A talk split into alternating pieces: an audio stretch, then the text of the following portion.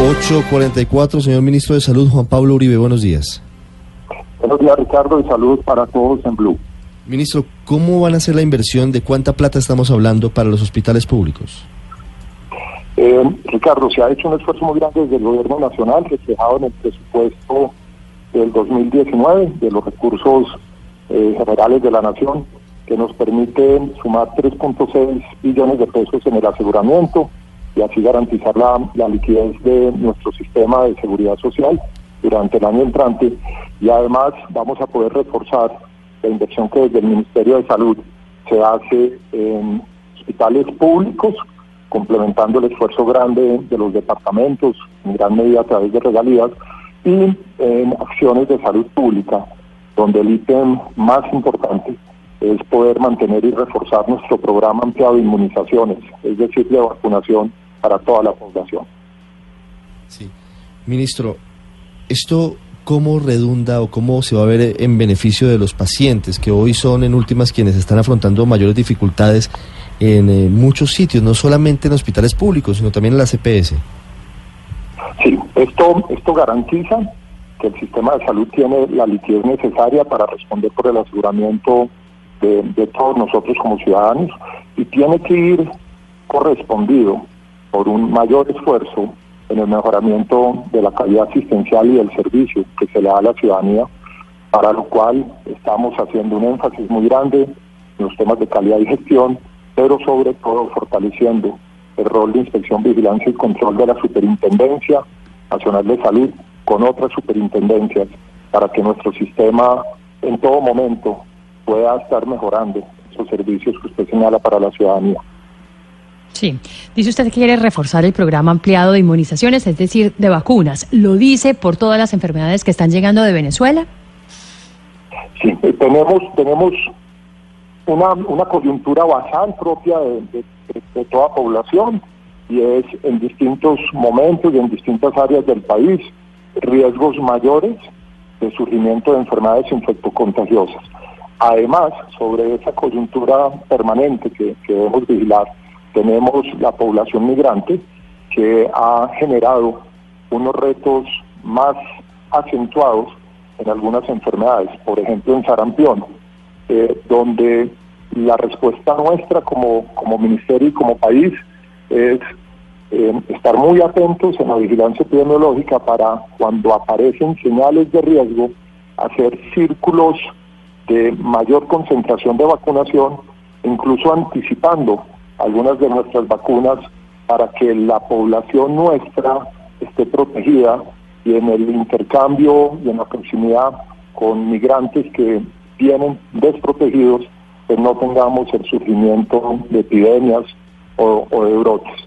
Eh, hemos podido a través de esta estrategia de vigilancia epidemiológica y reforzamiento de vacunación contener esos riesgos, en el caso particular de sarampión, y también lo estamos siguiendo en otras, en otras enfermedades que llegan con la migración. Sí. Ministro, ¿hay un plan definido por el gobierno para afrontar esa situación que, por supuesto, no queremos que sirva como un pretexto para que se presente ni mucho menos un caso de xenofobia o discriminación a los venezolanos, pero hay un plan previsto para afrontar esa llegada de, de personas del vecino país sin vacunación, que pueden traer enfermedades ante la falta de vacunas justamente en ese país?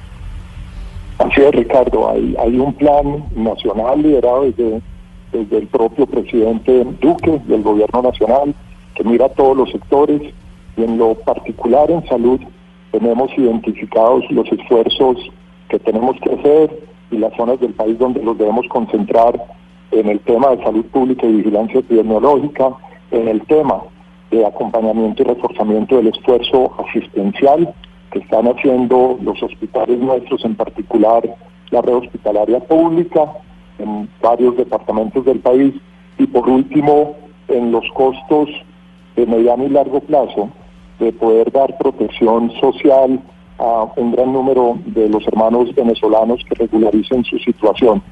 Detrás de este gran esfuerzo, y lo digo con mucho orgullo, recorriendo gran parte de estos departamentos, hay una solidaridad sentida y expresada por el personal de salud, por los hospitales públicos y por nuestra población en acompañar a los hermanos venezolanos en esta situación.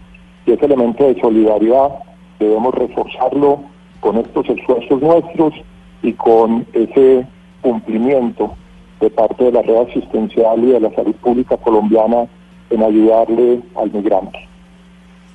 Sí, ministro, ¿y hay algún plan en particular para evitar el contagio de VIH, toda vez que hay 120 mil infectados en Venezuela que crecen en 10 mil personas cada año y que no reciben antirretrovirales desde hace cuatro años, según ONUCIDA y diferentes ONGs?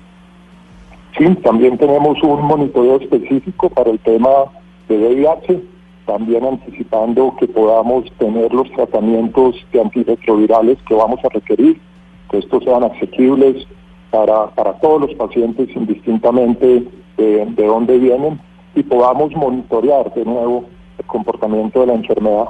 Esos son los dos elementos grandes ahí. Podría sumar en esto la necesidad de estar vigilando el tema de malaria, también el tema de tuberculosis, que pueden llegar con comportamientos algo distintos, por ejemplo, en la resistencia a medicamentos y tratamientos a los que habitualmente veíamos en nuestra población, y eso nos exige eh, adecuar los esquemas eh, de tratamientos para estas enfermedades. 8.50 minutos, ministro. Le cambio de tema, ministro, sobre Medimás, sobre la crisis que cada día vemos mayor, más compleja. Eh, a pesar de lo que se dijo en su momento cuando la gente liquidadora del contrato con Café Salud y lo que dijo el procurador y lo que dijeron ustedes en ese momento en el sentido de que no iba a haber sobresaltos a los pacientes, la realidad ha sido otra. Medimás ha venido marchitando su red de clínicas y hospitales de CIMED, se han presentado cierres de clínicas, se han presentado cambios en los centros primarios, Hoy, por ejemplo, la clínica Jorge Piñeros Corpas en Bogotá cerró el servicio de urgencias por orden de la Secretaría de Salud ante la mala prestación del servicio. ¿Qué va a pasar con Medimás? Hay un seguimiento con completa, completa alineación con los, los organismos de control y liderados de la Superintendencia Nacional de Salud de los niveles de servicio de Medimás como, como EPS. Por otro lado, y usted bien lo dice, se han ido dando cierres de camas hospitalarias operadas por el CINET en distintas ciudades del país, en, su gran mayoría obedecen a un problema de habilitación, eh, mal sostenimiento o no garantía de los servicios, y es adecuado cerrar eh, camas hospitalarias que no están brindando la garantía de seguridad y de servicio que requieren todos los ciudadanos. Caso por caso, ciudad por ciudad, está haciendo el análisis de disponibilidad de la red hospitalaria alterna que nos garantice, que es lo más importante, que los pacientes que están siendo atendidos o aquellos que van a requerir atención futura tengan oportunidad hospitalaria en otras clínicas y, IPS de, esas ciudades. Y la situación es distinta, digámoslo, ciudad por ciudad y lleva a respuestas eh, diferentes coordinadas con las secretarías de salud de cada una de ellas ciudades. Sí. Pero ministro, hoy los pacientes de Medimás pueden estar tranquilos, el gobierno va a pensar en reubicarlos. ¿Qué va a pasar al final? La, la, EPS como tal, y esto es una información detallada que puede proveer la Superintendencia Nacional de Salud día a día, sigue brindando servicios en todo el país y esa es la responsabilidad nuestra como sistema, garantizar que hay un monitoreo permanente de ese aseguramiento de más de 4 millones de colombianos, y que la superintendencia pueda intervenir en el momento requerido sobre esta o cualquier otra EPS si los niveles de servicio o los indicadores de calidad están por debajo de las responsabilidades que se espera del asegurador. Y de nuevo, el tema de camas hospitalarias de CIMED es un tema conexo, pero que se maneja de una manera distinta, garantizando la disponibilidad de camas hospitalarias en cada una de las ciudades del país. 853 es el ministro de Salud, Juan Pablo Uribe. Santiago. Qué pena, Ricardo, lo interrumpo aquí un segundo. Ministro, antes de que eh, nos despida, déjeme hacerle una última pregunta sobre otro tema. Es que conocimos en Blue Radio un proyecto de decreto que establece que ahora en adelante se van a reconocer y pagar eh, las licencias de maternidad de manera proporcional a los días de gestación que se haya trabajado. ¿Qué objetivo tiene este decreto, ministro, que está listo, que ya lo tienen listo en el Ministerio de Salud? Santiago, eh, lo, único que podría decir sobre, sobre ese decreto que, tiene iniciativa parlamentaria realmente es que el Ministerio ya ha revisado desde el punto de vista técnico en, un par de componentes importantes. El primero es cuál puede ser el impacto que tiene en el mercado laboral sobre las madres y, los padres, y la conveniencia o no que sean ambos, mamá y papá, quienes puedan de alguna manera compartir el caso de acompañamiento a recién nacidos que requieran de manera diaria acompañamiento asistencial. Y lo segundo, por supuesto, es conocer eh, el estimado del impacto fiscal o del costo anual que, una reforma de esta naturaleza podría tener. En este momento el Ministerio lo que ha hecho es ese acompañamiento técnico para dar esos insumos en el debate legislativo. ¿Pero el gobierno apoya la iniciativa, apoya el decreto? En este momento queremos ver cómo estas consideraciones de impacto fiscal, impacto eh, en el mercado laboral y acompañamiento en el día a día de, los padres sobre sus recién nacidos, mm. eh, cómo, se, cómo se desarrolla el debate. Sí, eso no termina quitándole de alguna manera garantías a, a los padres y a las mamás para disfrutar de manera más tranquila de su licencia de maternidad o de paternidad?